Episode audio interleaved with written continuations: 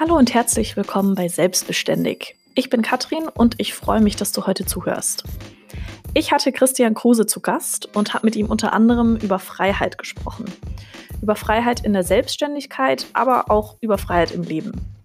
Nach zwölf Jahren als Offizier bei der Bundeswehr arbeitet Chris seit 2017 als selbstständiger Journalist und Berater. Er bezeichnet sich selbst als vielgereisten Weltbürger und sagt, dass er durch das viele Reisen vor allem Erfahrungen im Umgang mit fremden Kulturen gewinnen konnte. Ich habe mit ihm viel über die Eigenverantwortung und Selbstdisziplin, die die Selbstständigkeit erfordert, gesprochen. Wir haben aber auch die Digitalisierung thematisiert und die Chancen und Herausforderungen, die sich bei der digitalen Zusammenarbeit von Teams auftun. Ich schätze vor allem Chris No Bullshit Herangehensweise und die Offenheit und Ehrlichkeit, mit der er über seine Erfahrungen spricht. Warum ein ehemaliger Bundeswehroffizier eine Traumreise als Lifehack für Selbstständige empfiehlt, erfährst du am Ende des Interviews. Ich wünsche dir viel Spaß.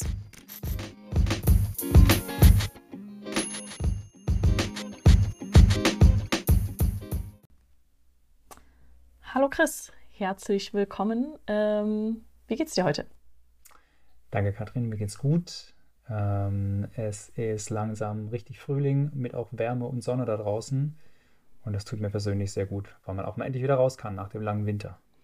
Ja, ich weiß, dass du gerne viel draußen bist ähm, und weiß, dass du gerne Paraglidest. Wie, was fasziniert dich daran? Paragliding. Ähm, was fasziniert mich? Mich fasziniert die Freiheit. Es ist wirklich, ich glaube, das Näheste, ähm, was der Mensch an einen Vogel, an ein Vogelleben bringt. Ähm, weil man beim Paragliden ähm, nicht wie für einen Fallschirmspringer einfach aus dem Flugzeug fällt und dann nach zwei, drei Minuten Segelflug am, am Boden landet, sondern man kann mit einem Paraglider mit der Thermik fliegen. Also wenn du schon mal so einen Vogel im Aufwind oder in, über so einem Feld hast kreisen sehen, das geht mit dem Paraglider auch und man ist ziemlich frei. Das ist schön, ja.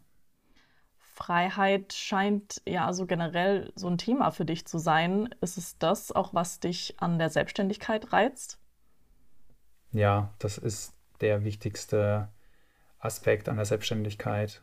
Ähm, für mich äh, in unterschiedlichen Phasen der Selbstständigkeit, aber auch in unterschiedlichen Phasen meines Lebens ähm, sind es andere Aspekte, ähm, aber es geht immer um Freiheit. Freiheit zu arbeiten, wann ich will, teilweise wo ich will, an was ich will, ähm, vor allem die Freiheit, jederzeit einen 180-Grad-Turn machen zu können. Also einfach heute zu entscheiden, ab morgen mache ich was anderes. Und es gibt eigentlich, außer vielleicht der Angst äh, vor dem Ungewissen oder irgendwelchen finanziellen Sachen, gibt es aber nichts und niemanden, was mich wirklich daran hindert. Mhm. Dass diese Freiheit, darum geht es ja. Also die Freiheit, diese, diese Freiheit und Unabhängigkeit, überwiegen dann auch für dich, ähm, ja, wie du schon genannt hast, irgendwie eventuelle Unsicherheiten, ähm, vielleicht auch so eine fehlende Stabilität, die man ja manchmal ähm, hat in der Selbstständigkeit. Wie gehst du mit solchen Momenten um, in denen sich es vielleicht nicht so frei anfühlt? Wenn ich, wenn ich das Gefühl habe, nee, eigentlich, ich habe das Gefühl eigentlich nicht. Ähm, in so einem Moment versuche ich mich immer wieder ganz schnell daran zu erinnern, dass äh, Freiheit Stabilität bedeutet. Und dass die Stabilität ähm, auch im Angestelltenverhältnis kommt Stabilität nicht aus dem Angestelltenverhältnis selbst heraus. Die Stabilität kommt auch nicht aus dem Versprechen deines Chefs heraus. Es gibt keine Stabilität, wie man sie sich idealerweise vorstellt, so ich bin sicher oder ich habe meinen festen Job und ich kann, weil was bedeutet das? Das bedeutet, dass man dumme Entscheidungen für die Zukunft trifft. Sowas wie, naja, dann mache ich halt diesen Kredit, weil ich bin ja stabil. Ich nehme ich nehm dieses Fahrzeug auf, den Fahrzeugkredit oder äh, ach, fliege ich halt nach Malle auf meine Kreditkarte oder ach, kaufe ich halt dieses neue MacBook, weil ich kann es ja 60 Monate lang abbezahlen bei Mediamarkt mit Nullzinsen. Das ist diese, die wirklich, sorry, aber dumme Idee von Stabilität, die es nicht gibt, weil du nie weißt und wir erleben es jetzt gerade. Ähm, es gibt jetzt einfach ein Virus und wir haben einen Shutdown und ähm, ja, fuck your, fuck your Stabilität. Ähm, es gibt keine Stabilität. Es gibt nur die Stabilität, die du dir selber gibst, die du dir, die du dir selber erschaffst. Ähm, und man wird wahrscheinlich in der Selbstständigkeit oder, nee, ich weiß, man wird in der Selbstständigkeit oder wurde ich immer öfter daran erinnert als in der Abhängigkeit von einem Job. Ähm, aber man ist auch viel schneller wieder in der Gewissheit, dass man Stabilität hat. Aus den Entscheidungen, aus den Entscheidungen heraus, die man getroffen hat, die man selbst getroffen hat. Genau, also darum geht es ja auch irgendwie so ein bisschen bei Selbstbeständig, dass, dass man nicht nur für seine Arbeit selbst verantwortlich ist, sondern äh, dass man auch für sein Wohlbefinden und das Ganze drumherum, also nicht nur für, für das, womit man am Ende Geld verdient, ähm, verantwortlich ist, sondern auch ähm, für alles, was damit äh, hereingeht. Also eben auch die Gesundheit, die ja vielleicht auch die Basis dafür ist, dass man dann nachhaltig ähm, und effektiv Geld verdienen kann. Ähm, wie du hast jetzt offensichtlich, du fühlst dich da sehr sicher und äh, du sagst auch manchmal verspürst du Unsicherheiten, ähm, aber erinnerst dich dann immer daran. Also du schaffst es anscheinend immer wieder zurückzukommen ähm, zu so einem Punkt, wo du dir dann sicher bist, nee, die Selbstständigkeit ist richtig für mich und ich mache das alles richtig und diese Freiheit ist einfach ähm, das größte Gut. Aber wie, wie schaffst du das? Hast du dann bestimmte Strategie? Gibt es irgendwelche Dinge, die du, die du regelmäßig anwendest, die du in deinen Alltag integrierst? Hm. Ich glaube, das ist so ein bisschen eine Frage von Selbsterziehung. Ähm, Selbsterziehung ist für viele Leute ein Thema. Ähm, ich bin, also ich bin als Scheidungskind aufgewachsen, äh, bei meiner Mutter, mit meinem Stiefvater und so weiter. Das heißt, es hat schon mal so ein Elternteil gefehlt. Ähm, und auf eine gewisse Art und Weise waren, war ich und waren wir als Geschwister extrem zur Selbstständigkeit gezwungen, also schon früh. Also ich habe mich selber zum Kindergarten gebracht. Ähm, ich bin also ab der zweiten Klasse oder so. Ähm, und ich bin auch selbstständig nach Hause. Ich habe mir in der Grundschule selber was zu essen gemacht. Also es war so ein bisschen in meiner Biografie. Nichtsdestotrotz soll das nicht heißen, dass wenn man, wenn man so eine ganz behütete und, und so, eine, so eine Helikoptermutter oder Helikoptereltern hatte, dass man dann nicht gut selbstständig sein kann. Im Gegenteil. Und mit Selbsterziehung meine ich, ähm, dass man einfach irgendwann erkennen muss, dass man jetzt erwachsen sein muss, wenn man frei sein will. Und erwachsen sein bedeutet, dass man Verantwortung übernimmt und zwar für alles. Dass man Verantwortung übernimmt für seine Arzttermine, dass man seine Verantwortung übernimmt für Versicherungen, Verantwortung übernimmt für sein Einkommen, Verantwortung übernimmt für seine Aus- und Weiterbildung, aber eben auch, und darum geht es dir ja auch, Verantwortung für die Balance zwischen all diesen teilweise auch gegen, äh, Gegenpolen im Leben. Ähm, aber das Entscheidende ist, und das ist auch meine Taktik, ist mir einfach immer wieder klar zu machen, wenn ich mich nicht darum kümmere und ich nicht die Verantwortung übernehme, dann wird es entweder nicht passieren und ich muss dann mit dem Ergebnis leben, dass nichts passiert ist, ähm, oder es kümmert sich irgendwer anders für mich darum. Na, wenn ich auf einen Brief vom, von einem Anwalt nicht reagiere, dann kümmert sich irgendwann ein Richter für mich um die Antwort. Wenn ich auf einen Brief vom Finanzamt nicht reagiere und Verantwortung übernehme, dann kümmert sich irgendwann der Staat für mich darum, was das Ergebnis dann ist. Das heißt, auf dem Weg zum Ergebnis bin ich als erwachsener und verantwortlicher Mensch immer die treibende Kraft. Und das ist meine Taktik, mir genau dessen bewusst zu werden. Das klingt jetzt nicht so, nicht so cool wie ein cooles System und ein Lifehack und so, aber es ist ein fucking Lifehack, wenn man einfach sagt, hey, ich bin erwachsen, ich bin verantwortlich, ich habe das Ergebnis in der Hand. Ja, also gerade bei zum Thema Finanzen ähm, oder solche ja, gibt es häufig einfach eminente Auswirkungen. Ne? Also wie du gerade gesagt hast, dann äh, kümmert sich der Staat oder es kümmert sich ein Anwalt. Ähm, da ist sofort eine Konsequenz da, die einen irgendwie daran erinnert und so eine Dringlichkeit. Und das ist bei der Gesundheit, ähm, so bekomme ich das zumindest häufig mit, wird das ganz oft hinten angestellt. Mhm. Also dann kommt nämlich erst, weil der Brief vom Finanzamt liegt da, also wird der zuerst bearbeitet und ähm, die, die To-Do-Liste ähm, da ist jetzt einfach wieder die, das E-Mail-Postfach voll und dann ist das wieder nach oben gerutscht, weil der Kunde ähm, braucht jetzt übermorgen dann plötzlich diese Grafik, die man vielleicht noch fertig basteln muss. Und die Gesundheit wird dann immer weiter hinten angestellt, weil die Auswirkungen einfach häufig nicht sofort sind. Also wenn ich dann ah, mir jetzt heute keine Zeit für mich selber nehme, dann spüre ich das nicht morgen und vielleicht auch nicht übermorgen, aber irgendwann werde ich es zu spüren bekommen. Und ich glaube, das ist die Schwierigkeit, ähm, in solchen Dingen, die so das, das eigene Wohlbefinden betreffen, dann ähm, auch konsequent zu sein und die Dinge vor allem zu priorisieren. Du, du, hast was, du hast was ganz Entscheidendes angesprochen. Du hast gesagt, es gibt diese Grafik, die muss morgen fertig sein. Und auch der Brief vom Anwalt, der kommt dann irgendwann nach ein paar Wochen oder Monaten, wenn die Frist abgelaufen ist.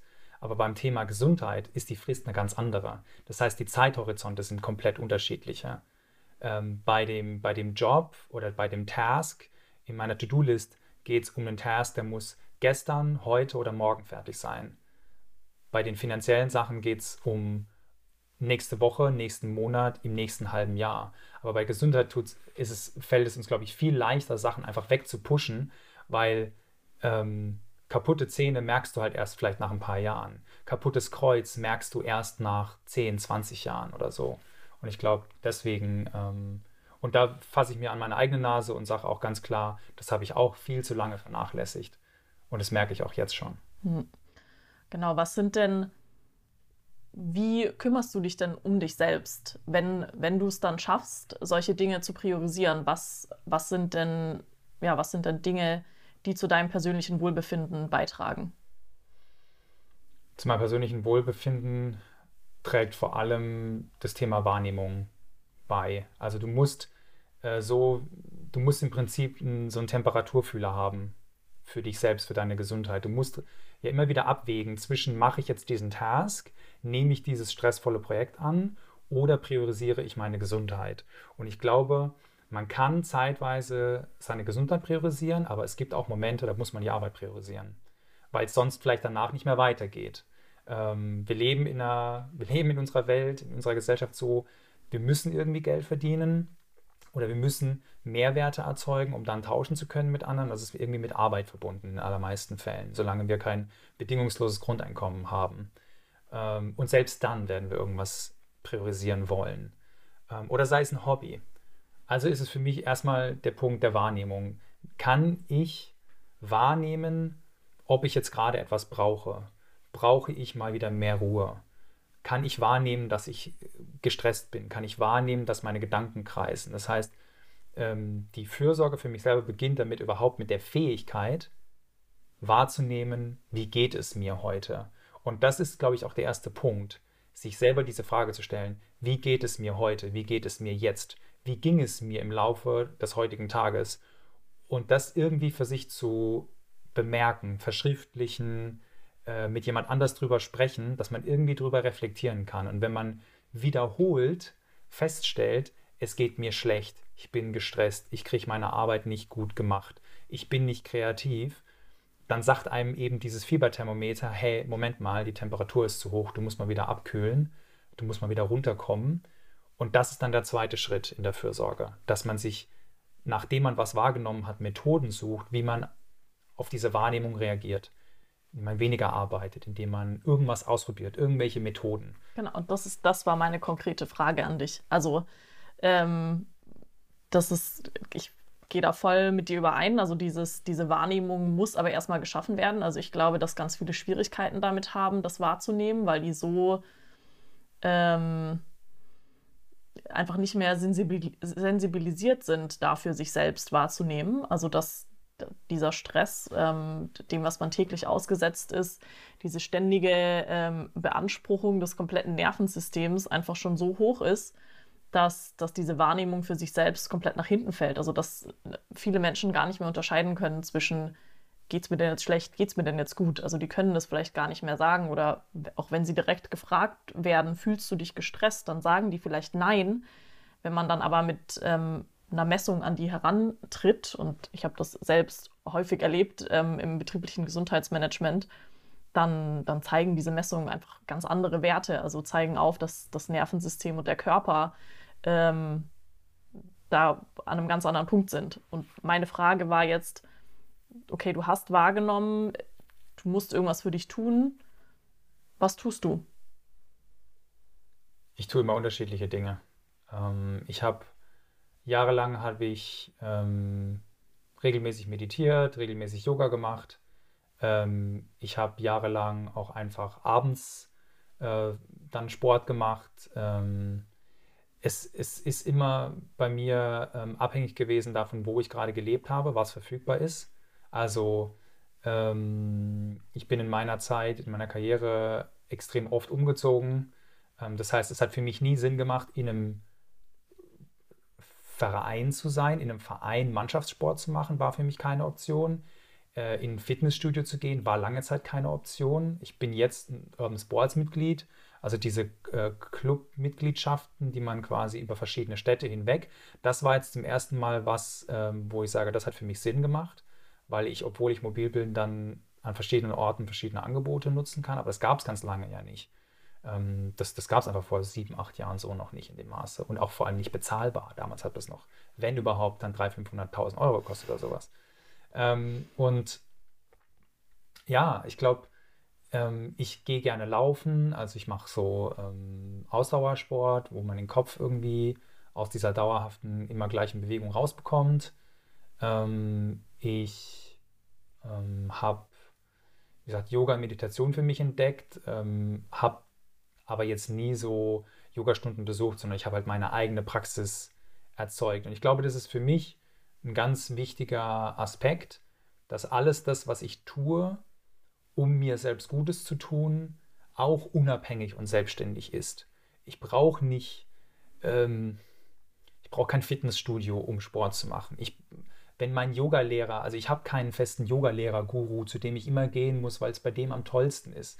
Auch das ist eine Einschränkung. Weil was ist, wenn der krank ist? Was ist, wenn der umzieht? Was ist, wenn der kein Yoga mehr unterrichtet, sondern Pilates? Aber ich mag Pilates nicht. Also diese Leute bringen sich viel zu oft in eine Abhängigkeit äh, von irgendwem oder irgendwas äh, wenn es um das Thema ähm, Selbstversorge geht.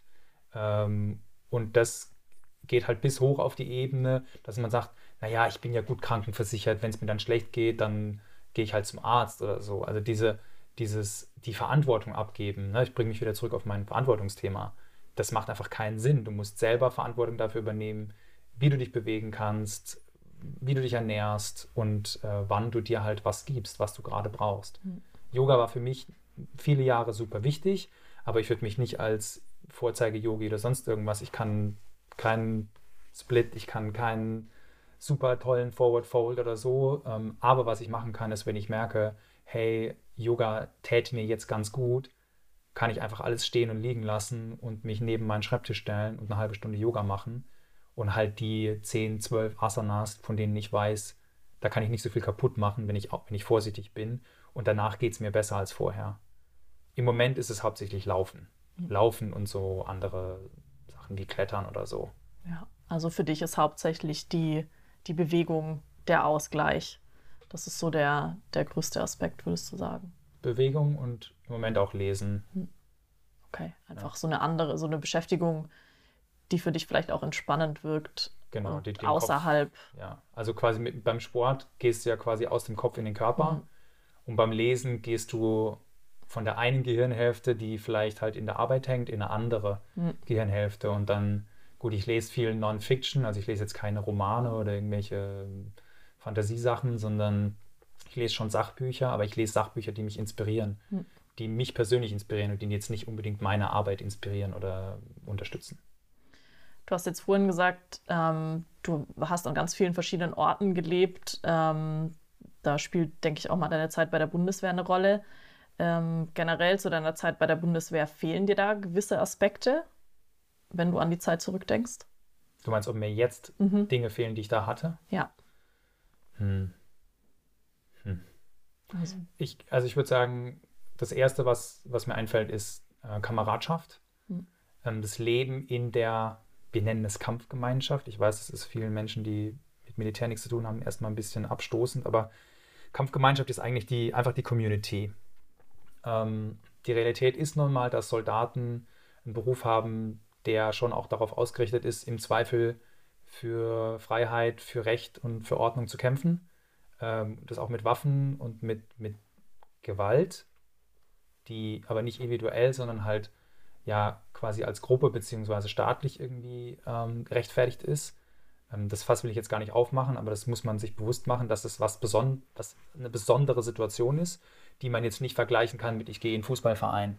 Und das zeigt es halt eben auch. Kameradschaft ist eben nicht Freundschaft Ähm, Kameradschaft ist erstmal etwas, was man sich nicht aussucht, sondern man wird in eine Kameradschaft hineingeworfen, ähm, gegen die man sich im Prinzip also gegen die Tatsache, dass man irgendwo in eine Kompanie kommt oder in ein Bataillon oder in so eine, so eine Einheit, die ja dann aus 50, 100 oder auch mal 1000 Leuten besteht. Du kannst ja nicht sagen, nee, ich will jetzt nicht mit euch zusammen sein. Im Sportverein sagst du, ja, ich gehe halt in einen anderen Sportverein. Ich spiele für wen anders Fußball. Ich wohne zwar im Ort A, aber ich spiele im Ort C Volleyball mit, weil ich die da alle netter finde. Das heißt, es ist ein gewisser Zwang dabei. Ähm, und durch den Zwang ist aber auch so ein Moment dabei, wo man sagt, man ergibt sich einfach der Realität ähm, und in dieser, mit dieser Realität arbeitet man dann. Man, man passt sich an, man sucht seine Nische, man sucht auch innerhalb dieser Gruppe so seine Leute. Aber im Großen und Ganzen bedeutet für mich Kameradschaft, dass ich einfach über die ähm, über das Tragen der Uniform, egal wo ich hingekommen bin, war ein gemeinsames Verständnis von Werten, von Respekt, von Abläufen, ähm, eine Verlässlichkeit, auch aufeinander äh, da. Und das bedeutet Kameradschaft. Und das habe ich so in, im Zivilleben, also in dem Leben außerhalb der Bundeswehr und jetzt für mich nach der Bundeswehr, ähm, vermisse ich das, weil das ist, das ist schwer zu finden. Ich, ich glaube, dass es Organisationen gibt, die sowas ähnliches haben, also dass so die freiwilligen Feuerwehren sowas haben, dass vielleicht auch so Polizeien sowas ähnliches haben, das Technische Hilfswerk vielleicht, je nachdem, wie ihre Arbeit gestaltet ist. Ähm, die, die Bergrettung, weiß ich, haben, das sind sehr kleine Gruppen, die auch Extremsituationen erleben und aufeinander angewiesen sind. Ähm, vielleicht auch die Crews von irgendwelchen Helikopterbesatzungen oder auch Schiffsbesatzungen. Also es gibt schon Beispiele, aber mit denen habe ich halt im Zivilleben nichts zu tun. Und ähm, dieses Gefühl der ja quasi fast automatischen Geborgenheit und dieser Verlässlichkeit ähm, außerhalb der Familie, ähm, das fehlt mir schon im, Privat, im Privatleben oder im, im Leben außerhalb nach der Bundeswehr. Glaubst du nicht, dass es, du hast jetzt ganz viele Organisationen genannt, glaubst du nicht, dass manche Arbeitgeber, also Menschen, die einfach in einer Festanstellung in einem Team arbeiten, dass die sowas ähnliches ähm, haben? Glaubst du, das ist vergleichbar und fehlt dir das Vielleicht deswegen auch ein bisschen, weil du selbstständig, auch als Solo-Selbstständiger, ähm, eigentlich für dich selbst arbeitest. Vielleicht kannst du auch noch mal kurz erklären. Ich habe hab dich vorgestellt, aber ähm, was genau du eigentlich gerade machst in deiner Selbstständigkeit. Das sind drei Fragen. Okay, ich hoffe, ich kriege sie alle hin. Also erstens glaube ich ja, dass Menschen in einem Unternehmen oder in einem Team dass diese Gefühle haben können, die ich mit Kameradschaft beschreibe. Und gleichzeitig glaube ich auch, dass ähm, wenn man es, wenn man Kameradschaft erlebt hat und man hat dieses Teamwork, Teamfeeling im Zivilleben erlebt, und das kenne ich auch, ähm, dass es immer noch ein Unterschied ist. Und mhm. es, ist, es ist schwer, den Unterschied zu erklären, aber der Unterschied ist eben, ähm, also die Frage ist vielleicht, würdest du dich für einen Arbeitskollegen vor einen Bus werfen? Mhm. Ähm, ich weiß, dass ich es als Kamerad in der militärischen Kampfgemeinschaft tun würde. Ähm, und das ist jetzt kein Pathos und es ist nicht, Amerikani nicht eine amerikanisierte romantische Vorstellung von irgendwelchen Kriegsfilmen, sondern das ist die Realität, dass du für wen anders dir eine Kugel einfängst, im Zweifel. Und für, um jemand anders sein Leben, um das Leben eines anderen zu retten, dein Leben aufs Spiel setzt. Und ich glaube, das können Leute in der Zivilgesellschaft nicht nachvollziehen. Aber ja, die Gefühle sind gleich, die Gefühle sind ähnlich, aber sie gehen nicht ganz so weit. Und das ist der Unterschied.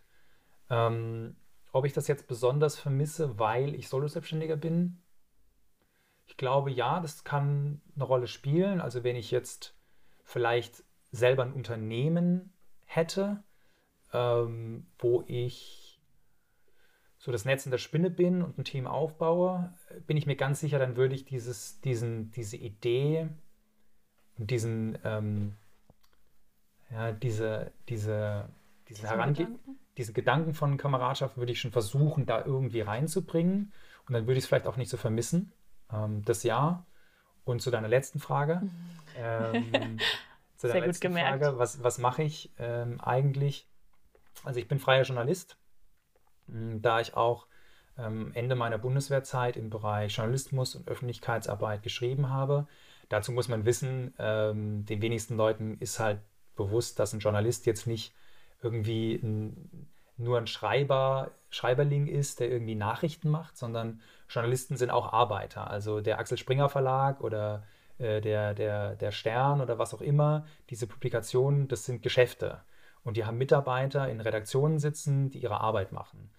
Ähm, und ich als Journalist mache die Arbeit, mache Redaktionsarbeit, aber auch Konzeptarbeit für Unternehmen in, im Publishing-Bereich. Jetzt ganz akut arbeite ich mit einem Buchverlag, das ist ein familiengeführtes Unternehmen, die seit über 30 Jahren im Geschäft sind, die verlegen ganz klassisch Bücher ähm, seit über 30 Jahren. Und die haben aber halt gesehen, dass ähm, die Digitalisierung dazu führt, dass weniger Menschen Bücher lesen. Ähm, das Buch ist nicht irrelevant, aber es verliert immer mehr an Relevanz und die Leute wollen Inhalte auf ihren Devices, auf dem Tablet, auf dem Fernseher, auf dem PC wahrnehmen. Und äh, diese Digitalisierung unterstütze ich, indem ich diesem Unternehmen und anderen Unternehmen, die ich berate, ähm, dabei helfe zu verstehen, wie ihre Inhalte digital funktionieren und welche technischen und personellen Voraussetzungen man schaffen muss, um so ein Unternehmen digitalisieren zu können. Also man braucht andere Mitarbeiter, man muss Mitarbeiter umschulen, man braucht andere Technik. Äh, Produkte werden ganz anders angegangen und entwickelt. Ähm, plötzlich hat man nicht mehr nur Kunden, die quasi, also es war ja so, Bücher wurden, äh, Bücher werden erstellt, gedruckt, dann kauft der Buchhandel die, der Buchhandel verkauft den an den Endkunden, aber der eigentliche Buchhersteller, der Verlag, hat nichts mit dem Endkunden zu tun. In Zeiten der Digitalisierung ähm, werden Bücher direkt an Kunden verkauft. Das heißt, es gibt diesen Zwischenhändler, Buchhändler nicht mehr. Und ähm, in, mit digitalen Apps und Online-Kursen und anderen Dingen hast du auch plötzlich direkt mit dem Kunden zu tun. Das ist eine neue Situation. Und in der Situation helfe ich als freier Journalist, Schrägstrich, in dieser Funktion als Berater aus der journalistischen Sichtweise, äh, helfe ich eben Produkte zu entwickeln und Teams aufzubauen, die quasi redaktionell arbeiten und erfolgreich Produkte vermarkten. So wie wenn man ein Magazin machen würde oder eben eine Online-Ausgabe von einem Magazin. Ja, jetzt hast du ganz oft Digitalisierung gesagt. Das ist natürlich jetzt gerade in der äh, Corona-Zeit ein riesiges Thema geworden ähm, in ganz, ganz vielen Unternehmen äh, in ganz, auf ganz, ganz unterschiedliche Art und Weise. Ob es da jetzt dann tatsächlich um die Produkte selbst geht, ähm, wie es jetzt bei dir der Fall ist, oder eben auch um die Art und Weise, wie man ähm, zukünftig bzw. in dieser Situation zusammenarbeiten kann. Also ich habe das Gefühl, dass du ähm, und dein Team, das du da ja anführst, vielleicht schon einen Schritt voraus sind. Ähm, ihr habt schon ähm, seit oder er arbeitet schon seit einem Jahr mindestens äh, zusammen und zwar nicht in, an einer bestimmten Location, sondern ihr seid alle an verschiedenen Orten ähm, und macht eigentlich schon seit über einem Jahr das, wozu jetzt viele plötzlich gezwungen sind. Ähm, wie wie kam es dazu? Erstmal, wie kam es dazu? Ich stelle mal nur eine Frage. Danke. Also du willst wissen, äh, wie dieses Remote, ja. wie dieses Remote Work Team funktioniert. Also erstens, also warum, wie, warum die Entscheidung erst? Wie kam es dazu? Also ja. Ähm, also ja, wir arbeiten, ähm, also ich arbeite quasi als, als freier Mitarbeiter eben mit diesem Verlagsteam, baue ein Verlagsteam mit auf, ähm, äh, was sich mit dieser Digitalisierung beschäftigt. Und ich habe ähm, als Solo-Selbstständiger hatte ich ähm, über eine ganze Weile Kunden in ganz unterschiedlichen, an unterschiedlichen Orten, also in Deutschland, teilweise auch in Europa und bin, äh, bin selbst sehr viel gereist. Und dann war es notwendig, dass ich ähm, das Projektmanagement zum Beispiel online mache, dass mein Kunde einen zentralen Ort hat, wo er Dateien hochladen kann, dass wir nicht nur eine E-Mail, ein E-Mail-Postfach miteinander teilen oder über E-Mail miteinander korrespondieren, sondern wir mussten Dateien austauschen, wir mussten Ideen austauschen, wir mussten irgendwie gemeinsam Brainstorming und Mindmap machen. Und das habe ich mit einem Kunden, dann mit zwei Kunden, dann mit drei Kunden gemacht. Das heißt, ich habe mich dann mit den verschiedenen Plattformen, Apps, Möglichkeiten und auch diesen Prinzipien des, des, des äh, quasi über alle Grenzen, über, über die örtliche äh, Grenze hinweg zusammenarbeiten, mit dem habe ich mich auseinandergesetzt. Und als ich dann den Auftrag bekommen habe, okay, hier soll Digitalisierung passieren ähm, und das Unternehmen sitzt in Bielefeld, in einer Stadt, die es wirklich gibt, ähm, war für mich eine Sache klar. Zu dem Zeitpunkt war ich in Berlin und ich war nicht bereit, nach Bielefeld zu ziehen. Ich hatte in Berlin einfach noch zu viele Projekte auch und viele meiner Freunde und mein Leben. Und dann war klar, okay, wir müssen irgendwie remote zusammenarbeiten. Ähm, wir treffen uns bis heute so alle ein, zwei Monate auch ähm, an einem Ort. Das ist aber viel mehr dazu da, um so ähm, zwischenmenschlich ähm, Dinge zu klären, um auch einfach sich ab und zu mal zu sehen und zu beschnuppern, so Teambuilding-mäßig. Aber tatsächlich die Arbeit findet alles remote statt. Und die Entscheidung war eben für mich einerseits, ich war in Berlin und der Auftrag war in Bielefeld. Und andererseits war mir auch klar, okay, für die Digitalisierung brauchen wir Spezialisten, brauchen wir Mitarbeiter und Dienstleister, die wir nicht alle in Bielefeld finden werden, sondern das sind Leute, die sitzen in Berlin, in New York, in London, ähm, die sitzen vielleicht irgendwo in einem Campingbus in Frankreich auf dem Campingplatz, sind Surflehrer, aber sind die totalen äh, äh, Cracks in der Programmierung von Webseiten. Ähm, und die hätte man es wäre weder wirtschaftlich noch sonst irgendwie sinnvoll gewesen, die dazu zu zwingen oder darauf zu verzichten, mit diesen Leuten äh, dann zusammenzuarbeiten, obwohl die, das Unternehmen in Bielefeld sitzt. Das ist das Warum. Okay. Und kannst du vielleicht so ein, zwei Punkte nennen, die du als Vorteil siehst? Da, hast du, da spielt wahrscheinlich das Warum auch viel mit rein. Und vielleicht aber auch ein, zwei Nachteile. Also was was fehlt, wenn man so als Team ähm, ja fast nur digital zusammenarbeitet und sich nicht persönlich sehen kann? Oder fehlt überhaupt was vielleicht? Ähm. Hm. Also Vorteile von so einem Remote, also von einem Team, was nicht am gleichen Ort zusammenkommt und digital zusammenarbeitet. Ähm, für jeden Einzelnen ist es eine individuelle, flexible Zeiteinteilung. Ähm, ich höre von den Kollegen aus Bielefeld, mit denen wir zusammenarbeiten, immer wieder, es ist so klasse, dass ich nicht ständig unterbrochen werde. Und wir kennen das aus dem Großraumbüro. Das lesen wir immer mehr, dass das Großraumbüro quasi ein Auslaufmodell ist, ähm, weil die Ablenkung einfach enorm ist und es so einfach ist, bei jemandem vorbeizugehen und ihn aus seinem Flow, aus seinem Arbeitsflow zu reißen. In Bielefeld ist es so, da sitzen nur zwei, drei Kollegen zusammen, aber sie sitzen halt über zwei Etagen verteilt in einem relativ kleinen Haus zusammen im Verlagshaus. Und es ist immer noch sehr, sehr einfach, sich gegenseitig an der Tür, kannst du mal eben, hast du mal eben, oder durch einen Anruf äh, im, im internen Haustelefon zu stören, aus dem Flow rauszureißen. Das heißt, der erste Vorteil ist, dass man selber ein bisschen isoliert, man kann sich, man kann sich mehr isolieren, wenn man will. Ähm, der zweite Vorteil ist, es ist einfach eine Geschwindigkeit und eine Gleichzeitigkeit. Ähm, das hat, ist, zweischneid, ist ein zweischneidiges Schwert. Man kann quasi im Projektmanagement, wenn man nicht für alle Entscheidungen ständig zusammenkommt, ist man gezwungen, zeitversetzt ähm, die Entscheidungen und Informationen zusammenzusammeln. Wir nutzen die Online-Plattform Asana, um Projekte zu führen äh, und andere Plattformen, um Dateien abzulegen und zu, zu, zu reden. Und dann kann ich eben sagen, okay, wir können uns jetzt nicht persönlich treffen, dann müssen wir uns auch nicht alle gleichzeitig treffen. Das heißt, ich stelle hier jetzt zehn Fragen und wann immer ihr Zeit habt, beantwortet ihr die bis zu dieser bestimmten Deadline. Das heißt, wir haben uns alle ein Meeting gespart und wir haben das Jonglieren von Terminen und Jonglieren von Aufgaben gespart. Weil jeder zu, je, zu dem Zeitpunkt, wann es für ihn passt, und wenn das morgens um 4.35 Uhr ist äh, oder abends um 11.29 Uhr, ist es völlig egal. Er macht es dann, wann er die Energie dafür hat und wann es für ihn am besten in den eigenen Plan reinpasst.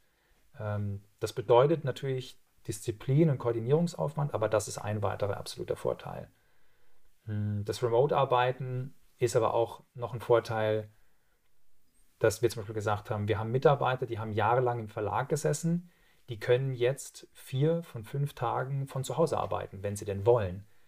Die haben aber immer noch einen Schreibtisch im Verlag und können, wenn sie wollen oder das Gefühl haben, sie müssen jetzt oder es ist wirklich notwendig, physisch vor Ort zu sein, ähm, können dann auch im Verlag arbeiten. Also die persönliche Flexibilität und persönliche Zufriedenheit bei den Einzelnen ist deutlich größer.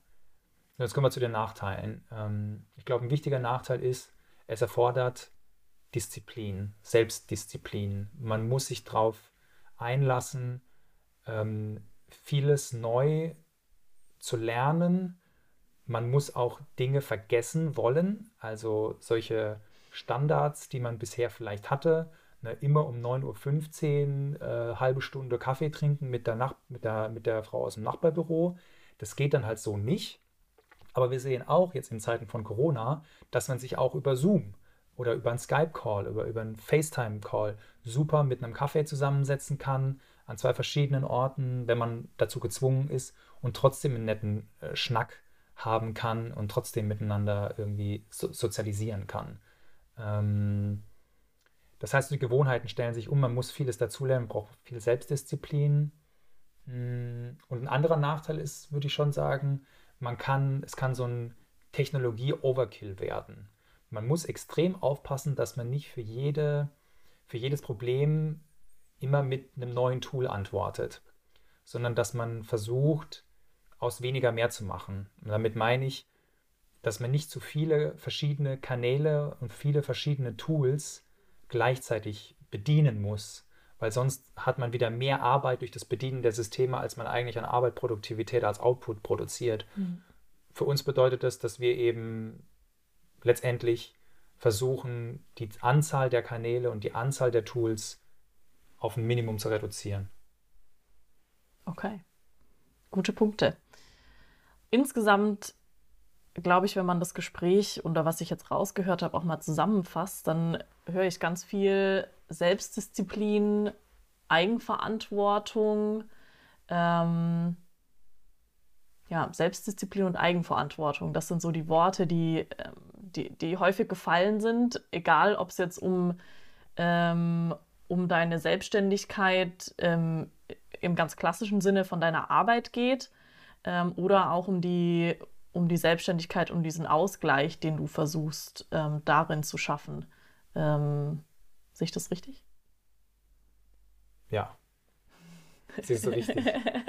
ähm, ja, also Disziplin, Verantwortung.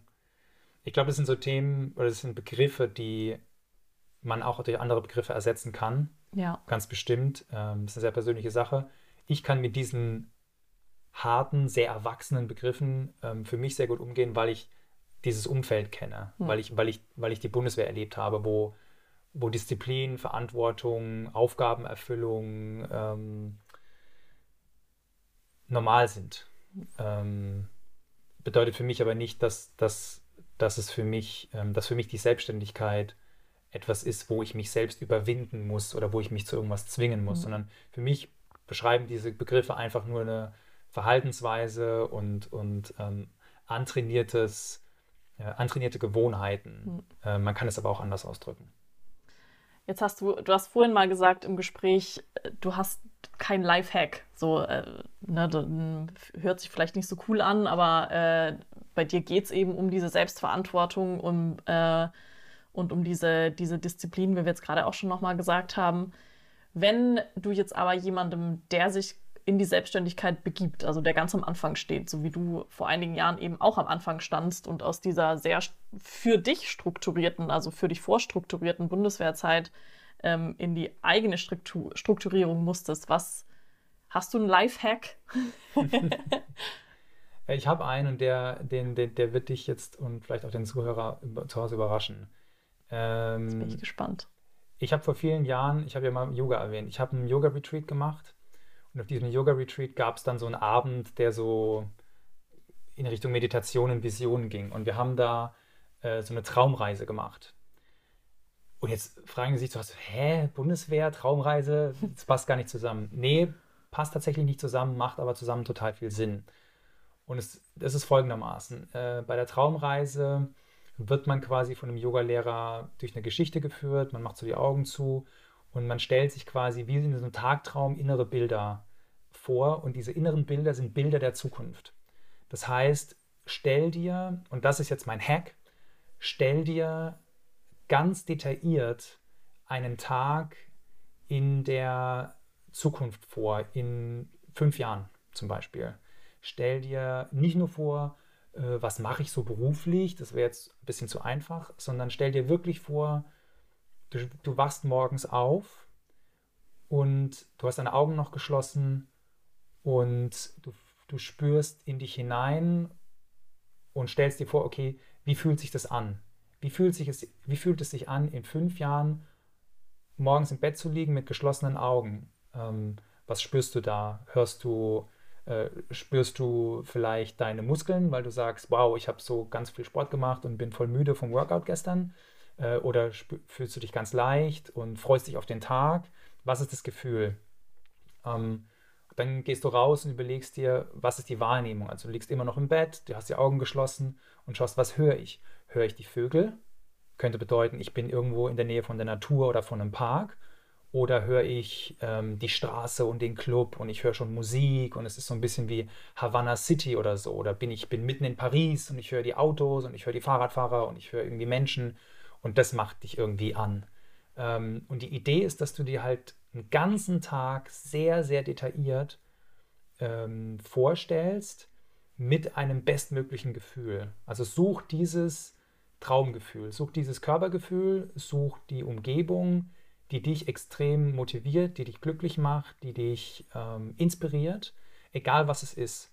Und für mich war das damals so, dass meine Bilder und meine Antworten waren für mich überraschend, weil ich es nicht erwartet hätte, was ich damals was in dem Traum quasi zu mir kam. Ich will jetzt nicht Vision sagen, das ist viel zu abgehoben, sondern einfach so, ich habe meinem Gehirn freien Lauf gelassen, ich habe meiner Kreativität freien Lauf gelassen.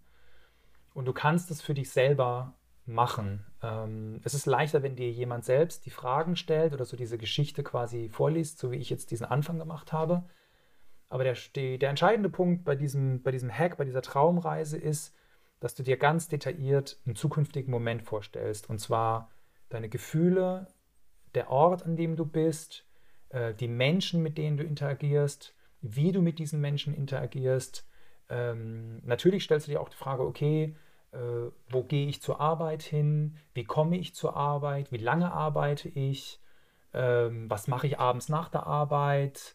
Wen treffe ich an, wenn ich nach Hause komme? Ähm, ist da eine Frau? Ist da eine Familie? Ist da ein Mann? Äh, ist, da, ist da ein Hund? Ist da eine Katze? Ähm, stell dir all diese Details vor und wenn du das einmal komplett für dich äh, durchgelebt hast, dann komm wieder zurück in den Moment, in dem du jetzt gerade bist, in dem du diese Aufgabe gemacht hast. Und dann ist ganz, ganz wichtig, dass du mit dir selber ähm, trotzdem im Reinen bist. Denn du hast dir jetzt eine Zukunft vorgestellt, die du noch nicht hast. Und du kommst zurück in die Realität, die ja eben nicht diesen Moment beschreibt oder in großen Teilen noch nicht an diesem Punkt ist. Aber, und jetzt kommt ein ganz, ganz wichtiger, fast esoterischer Punkt. Wenn du dir das vorstellen kannst, dann kannst du das auch erreichen. Ähm, und es ist völlig wurscht, ob du jetzt sagst, das ist wissenschaftlich nicht belegt oder nicht, sondern du kannst mir glauben, das, was du dir vorstellen kannst, kannst du erreichen. Und wenn du daran glaubst, dann ist es sehr, sehr viel wahrscheinlicher, dass du bestimmte Handlungen unternimmst, die in diese Richtung gehen. Dass du Entscheidungen triffst, dass wenn du an so einer Gabel, Weggabelung stehst, dass du dann, ob ohne es zu wissen, Entscheidungen triffst, die in diese Richtung deines zukünftigen Traums, dieses, deines zukünftigen Ichs geht. Ähm, also das wäre meine Empfehlung. Ähm, dass trotz aller Selbstdisziplin, Verantwortung und, und Härte auch zu sich selbst gehört aber ja auch ein Warum dazu.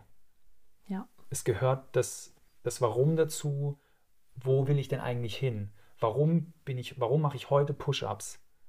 Warum mache ich, warum versuche ich einen Monat lang 100 Push-ups zu machen? Das mache ich ja nicht, weil die 100 Push-ups geil sind, sondern weil ich sage, am Ende dieses Monats fällt es mir leichter, Push-ups zu machen. Oder ist mein Oberkörper irgendwie schöner anzusehen?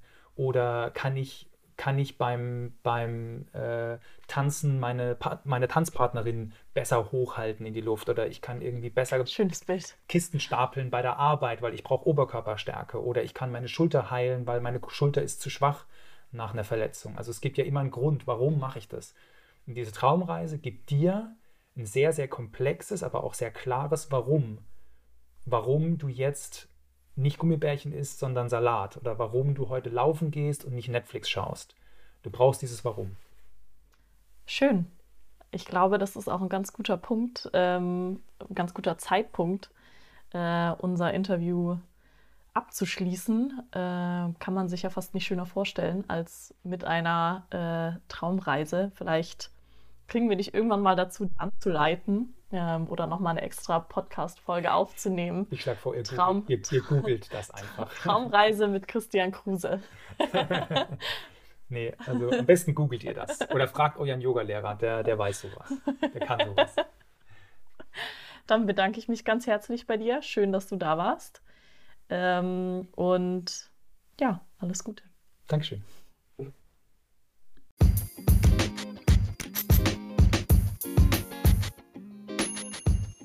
Wenn dir diese Podcast-Folge gefallen hat, dann würde ich mich riesig freuen, wenn du selbstbeständig weiterempfiehlst. Je nachdem, auf welchem Kanal du diese Folge gehört hast, kannst du den Podcast abonnieren, Herzchen verteilen oder Kommentare hinterlassen. Wenn du auch Selbstständige oder Selbstständiger, Unternehmer oder Unternehmerin bist und Lust hast, deine Geschichte zu teilen und mit mir zu quatschen, dann schreib mir doch einfach eine E-Mail unter podcast.selbstbeständig.de. Du findest Selbstbeständig auch auf Instagram, LinkedIn oder über meine Webseite auf www.selbstbeständig.de.